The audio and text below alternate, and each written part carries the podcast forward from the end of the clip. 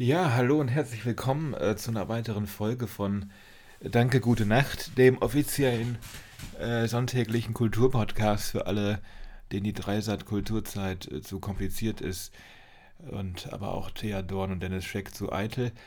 Ähm, es geht wieder weiter hier, wir äh, sind mal wieder fast live drauf, wie das unter Podcastern und Podcasterinnen so schön heißt.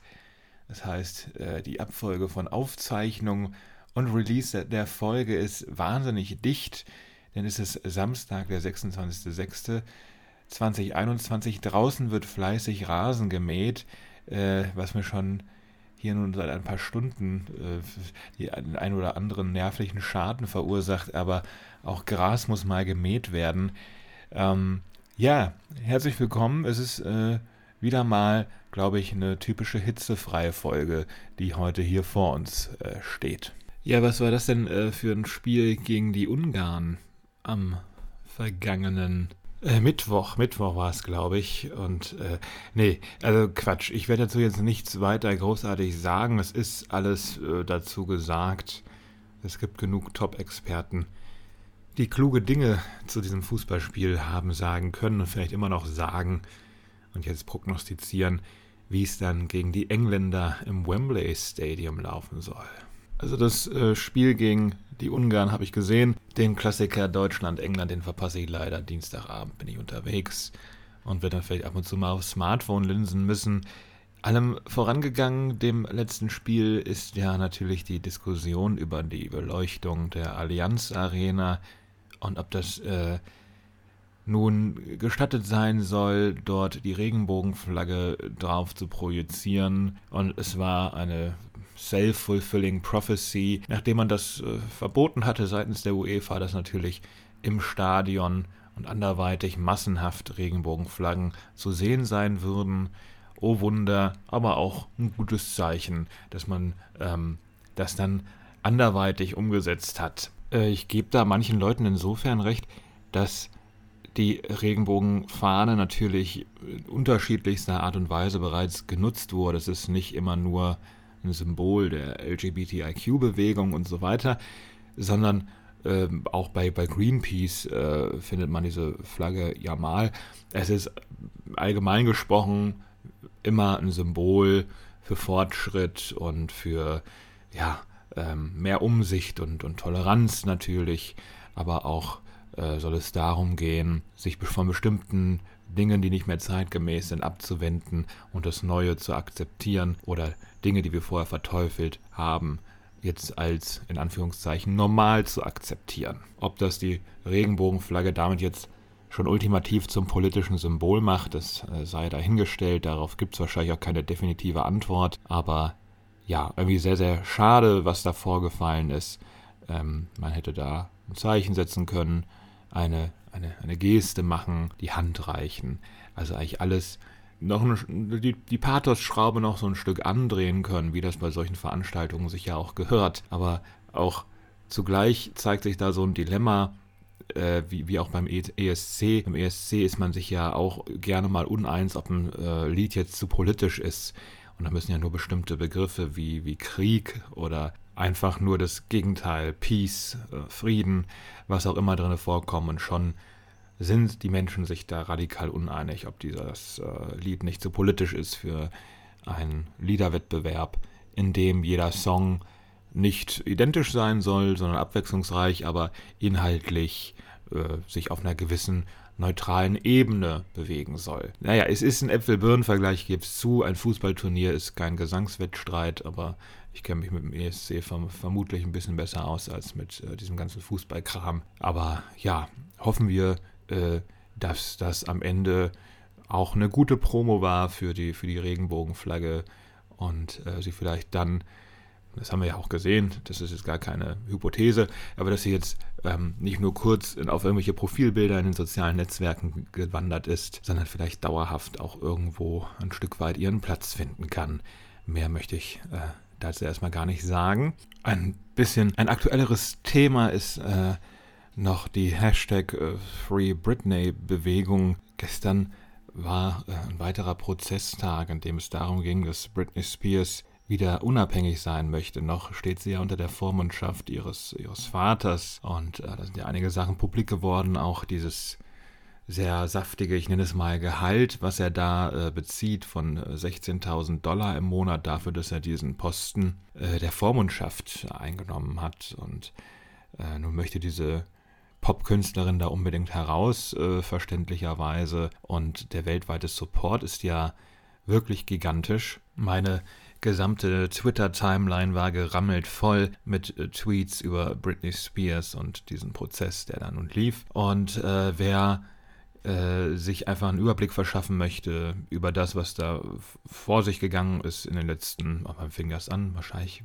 letzten 15, fast bis zu 20 Jahren, dem sei da auch äh, die durchaus ganz okay gemachte Doku äh, Framing Britney Spears auf Amazon Prime ist die verfügbar im deutschsprachigen Raum ans Herz gelegt. Und äh, dort kann man sehr gut nachvollziehen, äh, was passiert ist mit dieser Frau, wie wir alle medial in die Irre geleitet wurden, ein Stück weit, und äh, ja, was sie da nun auch erleiden musste. Musikalisch muss einem äh, Britney Spears dafür überhaupt nicht nahestehen. Man äh, muss einfach nur ein bisschen Empathie besitzen, um äh, ja, diesen Leidensdruck nachvollziehen zu können. Was ich ein bisschen überzogen finde im Rahmen dieser Britney Spears-Geschichte, ist natürlich die Tatsache, wie da nun jeder Fitzel im Instagram-Account entschlüsselt und irgendwie interpretiert und sonst wie ausgelegt wurde. Aber äh, ja, ich äh, kann es natürlich auch verstehen, wenn einem diese Angelegenheit ein Stück weit so sehr am Herzen liegt, dass man wirklich versucht, mit jedem Fitzel zu arbeiten, den man dazu in irgendeiner Art und Weise zu sehen bekommt. Nun ist ja die Gossip, Celebrity News äh, Berichterstattung über Britney ein bisschen abgeebbt, sondern es ist um einiges ernsthafter geworden, dass es äh, mehr in eine Richtung geht, äh, dass man diesem ganzen Phänomen endlich die Aufmerksamkeit zukommen lässt, die es auch verdient hat und die Art der Berichterstattung, die es auch verdient hat. Habe ich den Eindruck, dass man jetzt versucht, halt natürlich logischerweise, um sich auch keine Shitstorms einzufangen, ähm, ernsthafter und seriöser an diese Persona heranzugehen. Es gibt von Taylor Swift auf ihrem äh, Folklore-Album den Song Mad Woman. Der Refrain ist ganz einfach, da singt sie einfach No one likes a mad woman. Und es geht um den literarischen, aber auch allgemeinen, irgendwie immer wieder auftretenden Topos über das Erzählmuster der verrückten und hysterischen Frau, die man einfach wegsperrt, weil, weil sie nervt und weil man sie nicht versteht. Auch bei, äh, bei der Serie Mad Men sieht man das äh, zu Beginn der Serie ganz eindrücklich.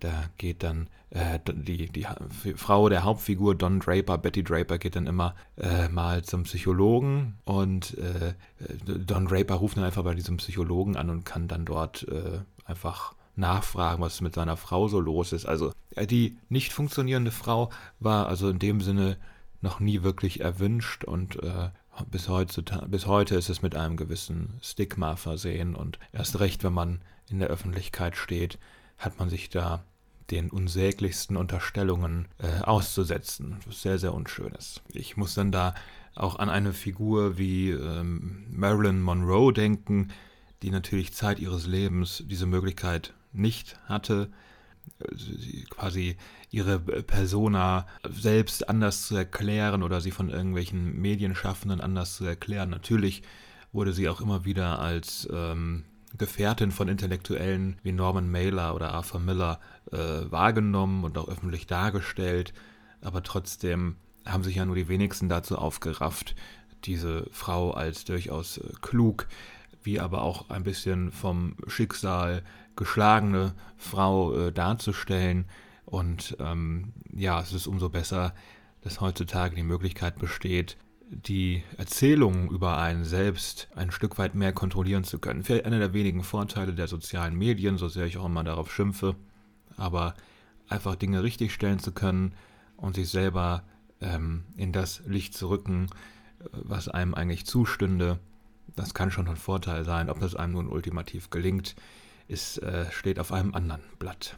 Aber man kann beobachten, auch andere Frauenfiguren der Nullerjahre wie äh, Paris Hilton oder Lindsay Lohan erhalten ja nun auch mittlerweile ein, ja, werden anders betrachtet als äh, noch vor fünf, sechs Jahren und ähm, man zeigt sich da auf eine gute Art verständnisvoller, möchte ich es mal nennen, und äh, versteht, glaube ich, besser, was diese Frauen früher da verkörpert haben. Ja, die heutige Folge hat wieder einige Frauen im Fokus und auch bei dem Film, den ich äh, heute vorstellen möchte, wird stark aus einer weiblichen Perspektive heraus erzählt. Es geht um den Film Shiva Baby von Emma Seligman. Es ist eine äh, kanadische Regisseurin.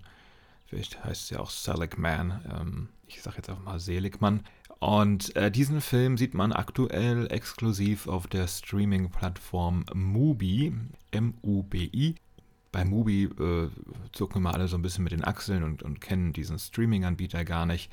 Das ist der arthausigste Streaming-Anbieter von allen. Es gibt noch La Cinéthèque aus, aus Frankreich. Da ist allerdings die Kompatibilität mit ähm, vielen smarten Endgeräten, glaube ich, nicht so toll. Zumindest habe ich mal probiert, mich da anzumelden. Ich habe es nicht so ganz gepeilt. So ein Streaming-Anbieter, der muss ja auch irgendwie simpel sein. Und bei La Cinéthèque war das alles unnötig kompliziert. Aber bei Mubi wiederum ähm, kriegt man eine wunderbare Auswahl an Arthouse-Filmen, die man sich für einen Pauschalbetrag im Monat dann ansehen kann und gleichzeitig funktioniert Mubi aber auch noch so ein bisschen als soziales Netzwerk für Filmliebhaberinnen und Liebhaber. Man kann äh, kleine Rezensionen schreiben, Bewertungen verteilen, Listen erstellen und ähm, auch, glaube ich, mit anderen Userinnen und Usern ins Gespräch kommen. Das ist keine Werbung hier, das ist meine aufrichtige, unbezahlte Begeisterung ähm, für diesen Streaming-Dienst, weil man dort wirklich auch äh, ein kleines Stück Filmgeschichte noch äh, sich erarbeiten kann. Ähm, und es sind eigentlich konsequent viele Filme dort vertreten, die von wichtigen Regisseurinnen und Regisseuren ja gemacht wurden in den letzten Jahrzehnten. In diesem Kanon der äh, Mubi-eigenen Filmhistorie reiht sich jetzt äh, Emma Seligmans ähm, Film Shiva Baby mit ein. Der ist da schon sehr gut bewertet worden auch und auch in etlichen Listen vertreten. Also er ist auch wirklich hervorragend dafür, dass es ein Debütfilm ist. Es geht um Folgendes. Wir lernen in der ersten Szene direkt die Hauptfigur kennen. Es ist Danielle. Und Danielle hat in der ersten Szene Geschlechtsverkehr mit Max. Und erstmal ist das nur normaler Geschlechtsverkehr, der dort vollzogen wird. Dann ähm, bimmelt oder vibriert das Handy. Gefühlt wird der Akt ein, ein Stück weit unterbrochen. Es wirkt zumindest so, es wird aber nicht ganz konkret artikuliert. Und Danielle geht an ihr Handy und äh, hört eine, eine Voicemail ab von ihrer Mutter. Äh, sie müsse äh, sich schnell auf den Weg machen. Es ist jemand gestorben und äh, sie waren jetzt schon bei der Beerdigung und äh, sie möge doch bitte zu der Totenwache kommen oder zu dem, zum sogenannten äh, Leichenschmaus, würden wir es nennen. Das Teil ist der sogenannten Shiva. Ich hoffe, ich sage hier nichts Falsches über, über jüdische Trauerrituale, aber Shiva ist, wenn ich es richtig verstanden habe, die eine Woche andauernde Trauerperiode für enge äh, Verwandte. Und dazu gehört natürlich dann auch dieses, äh, äh, dieser sogenannte Leichenschmaus, wie wir ihn kennen.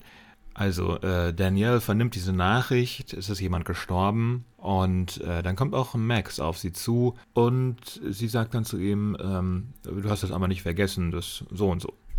Es wird so ein bisschen mm so nur leicht angedeutet. Es geht natürlich ums Geld und äh, Max greift dann zu seiner Geldbörse und gibt ihr noch ein paar Scheine. Es scheint sich also um eine Art semi-prostitutionsartiges äh, Verhältnis äh, zu handeln. Max ist, äh, wenn nicht gar ihr Freier, vielleicht eher ihr Sugar Daddy.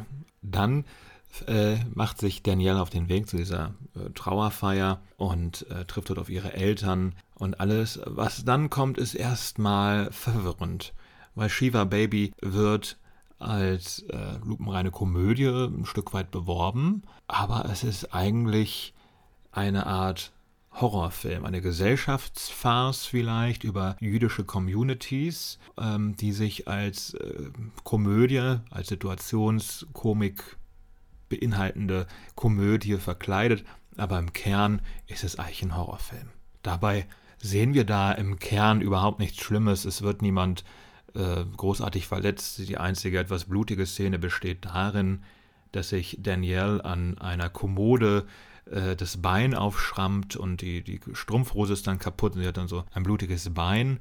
Der restliche Horror besteht darin, dass äh, Verwandte auf Danielle zukommen und sie immer wieder fragen, ja, du bist ja so dünn, hast du einen aktuellen Freund, wie läuft es denn beruflich? Und beruflich läuft es natürlich gar nicht rosig, Daniels Eltern denken, sie würde sich mit Babysitten etwas dazu verdienen, während äh, die Eltern noch äh, sich um alles andere soweit finanziell kümmern und Rechnungen bezahlen und ihr auch immer wieder anbieten, dass sie gerne nochmal äh, bei ihr auch bei ihnen auch einziehen kann, wenn es ganz äh, hart auf hart kommt. Also äh, es ist alles nicht ganz so perfekt, wie man sich das mit Anfang Mitte 20 vielleicht so für das eigene Leben vorgestellt hätte. Das, äh, der sogenannte Prozess des Adultings erweist sich, wie so oft, als wahnsinnig schwierig.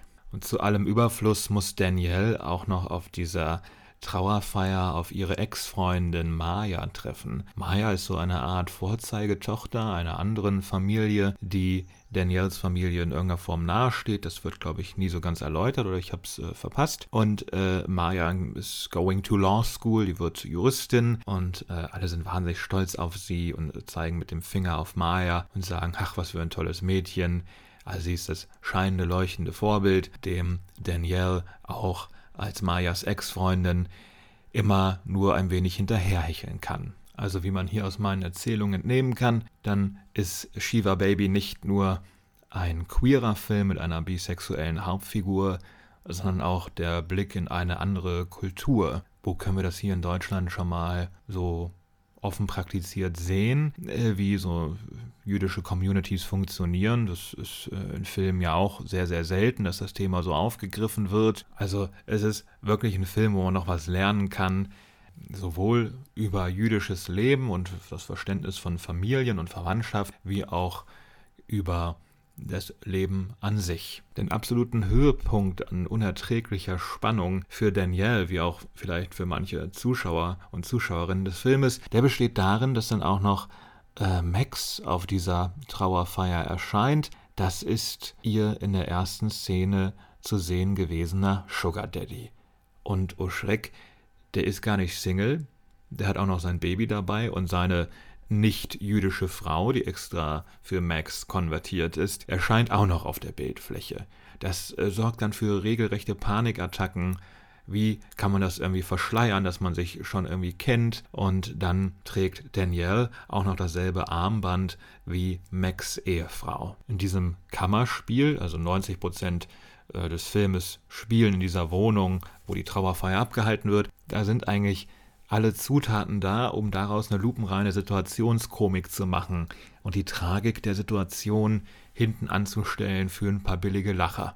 Dem geht der Film aber auf wirklich gute Art und Weise aus dem Weg. Ich war am Anfang, habe ich glaube ich schon erwähnt, wirklich kurz davor, den Film auszustellen, ähm, weil ich so massiv irritiert davon war, warum ich äh, mich hier jetzt nicht zumindest ein bisschen, ja, warum ich hier nicht zumindest ein bisschen schmunzeln kann und äh, die, die Gags irgendwie auch so ein bisschen ins Leere laufen. Dann fällt einem auf, ja, also der, die ganze Filmmusik, die klingt ja wie in Hereditary. Es ist so ein kratzendes Cello, es äh, ist alles tierisch beunruhigend und man soll sich gar nicht so wohlfühlen bei diesem Film. Es ist keine äh, Komödie aller Woody Allen aus den 70ern. Wir erleben mit Rachel Sennett als Danielle, also eine Frau am Rande des Nervenzusammenbruchs. Alles, was sie sich so ein bisschen an Ausreden, an kleinen Fluchten und Lügen zusammengebaut hat in ihrem noch jungen Leben, das droht ihr im Rahmen dieser Trauerfeier, wo man ja eigentlich einem Toten gedenken soll, es droht ihr alles um die Ohren zu fliegen. Wer da verstorben ist, ist es völlig nebensächlich.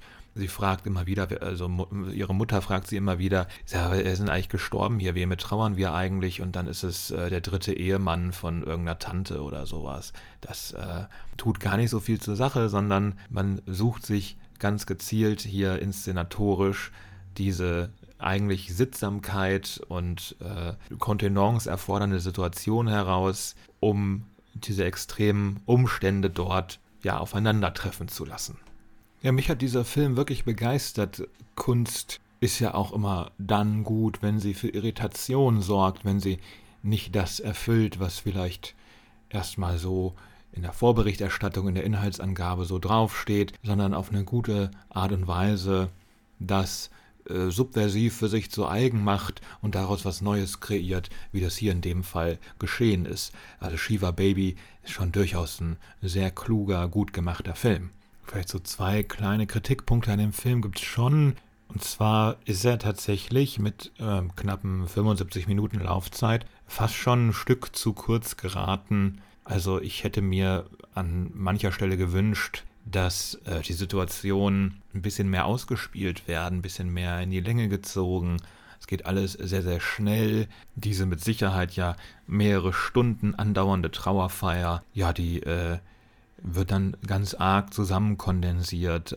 Und in seiner äh, Dialoglastigkeit und auch der ganzen Szenerie könnte es glatt so ein Theaterstück von Jasmina Reza sein, sowas wie äh, Gottes Gemetzels, wo einfach ähm, eigentlich Leute aus einer gleichen gesellschaftlichen Schicht aufeinandertreffen und trotzdem knirscht es so ganz arg. Man möchte sich einfach nicht verstehen und redet aneinander vorbei. Daran erinnert es dann auch so ganz massiv, aber halt auch noch nicht ganz so sehr auf die Spitze getrieben wie bei Jasmina Reza und Konsorten im, im Theater. Also es ist jetzt auch keine Theatervorlage, sondern Emma Seligmann hat den Film gedreht, basierend auf einem Kurzfilm, den sie vorher gedreht hat als Abschlussarbeit an der Filmhochschule.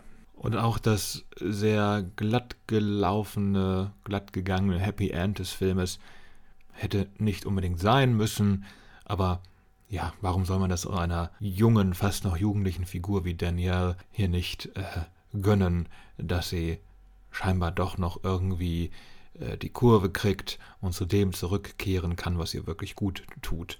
Ähm, das zeigt der Film auch noch in der Kürze seiner Laufzeit.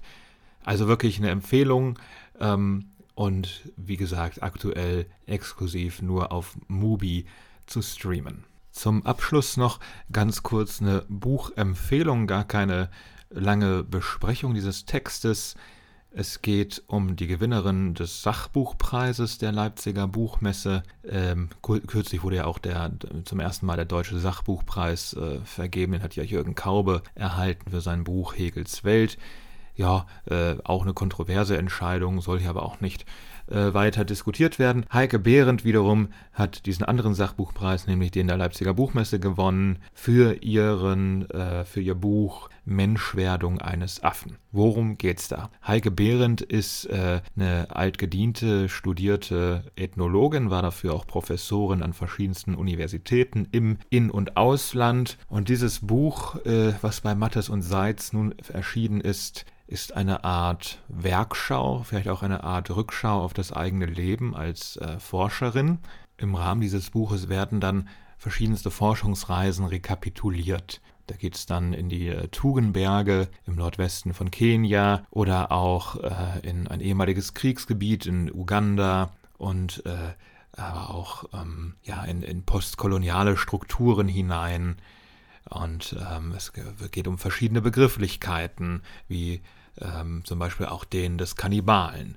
Wie sind wir als äh, koloniale Feldherren eigentlich darauf gekommen, ähm, äh, andere Menschen, die nicht so aussehen wie wir, so als Kannibalen zu bezeichnen. Gleichzeitig beschreibt aber auch Heike Behrendt, wie sie auf ihren äh, Forschungsreisenden, äh, auf ihren Forschungsreisen als Fremde äh, wahrgenommen wurde, wie ähm, sie auch als Affe und als äh, Kannibalin selbst bezeichnet wurde und wie man das quasi auflösen kann, die, diese Angst, die auf der Gegenseite so vorherrscht, wie man selber damit umgeht, was man daraus macht. Und das ist auch das Interessante an dem Buch. Ganz oft haben wir es ja in der Literatur, dass äh, wir äh, eine, von einer Fremdheitserfahrung lesen, die sich darauf bezieht, dass man sich selber fremd fühlt. Man selbst versucht als Individuum sich irgendwie zu verorten und schöpft seine eigene Identität daraus, dass man nicht in eine Gemeinschaft hineinpasst. Und hier wird das ganze Verhältnis eher gespiegelt.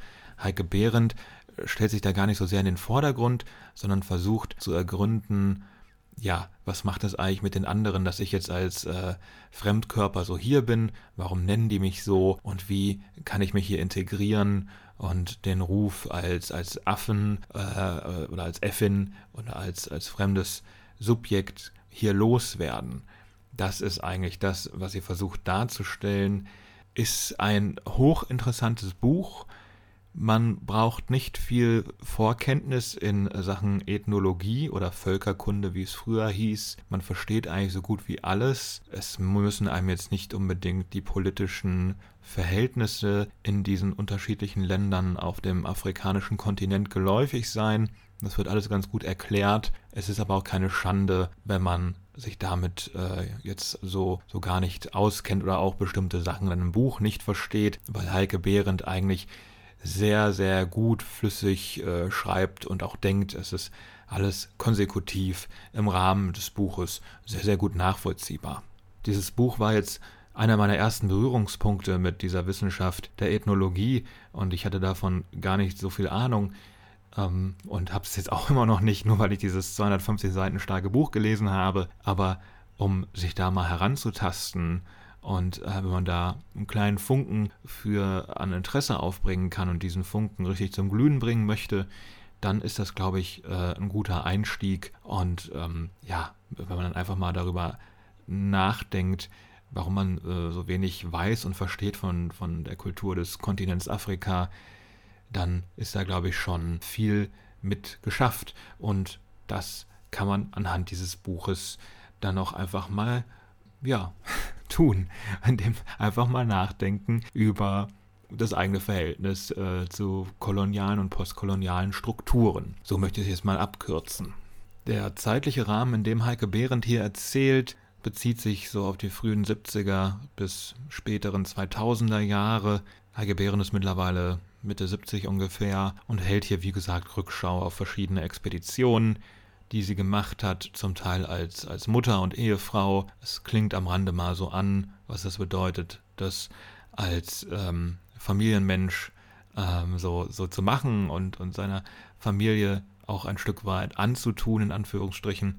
Ja, aber es wird trotzdem auch nie zu privat. Also es steht schon im Vordergrund in so kürzeren Kapiteln, die wie so Vignetten auch sind, so schreibt sie es im Vorwort, ähm, darzustellen, was diese Forschungsreisen bedeuten für alle Beteiligten. Und ähm, ich finde zu Recht ein preisgekröntes Buch, sehr, sehr schön gestaltet auch, insgesamt einfach hochinteressant. Ich kann nichts dazu sagen, was klüger wäre als dieses Buch sage ich jetzt mal so ganz anmaßend und möchte es einfach so als Empfehlung im Raum stehen lassen. Es ist vielleicht ein paar Seiten zu lang und, und manches wird auch äh, ein bisschen trotz der Trockenheit der Materie dann an ein paar Stellen, vor allem gegen Ende hin, zu sehr ausgewalzt. Aber das hält sich wirklich in Grenzen. Ich äh, kann dieses Buch mit Nachdruck nur empfehlen. Zum Abschluss dieser heutigen Folge. Ich habe heute gar keine Getränkeverkostung gemacht. Das fällt mir auch jetzt erst auf. Das habe ich einfach vergessen. Ich habe die ganze Zeit nur Kaffee getrunken. Naja, wir lassen das so. Äh, ich kümmere mich äh, zeitnah um massenhaft Getränke, die hier verkostet werden können. Und bedanke mich äh, in dieser Woche auch wieder fürs Zuhören. Wieder eine hitzefreie Folge dieses äh, nicht über eine Sommerpause verfügenden Podcasts. Ich weiß noch nicht genau, worüber wir nächste Woche sprechen werden. Ich hatte ja angekündigt, dass wir über Thomas Winterbergs Film Der Rausch noch sprechen. Den werde ich mir noch ansehen, mit ziemlicher Sicherheit. Kommende Woche machen auch die Kinos wieder auf am 1. Juli, wo auch schon wirklich so ein paar schöne Filme auch angekündigt sind. Man darf sich da auf einiges freuen. Ja, bis dahin verbleibe ich mit den allerherzlichsten Grüßen und kann nur wie üblich sagen, danke, gute Nacht.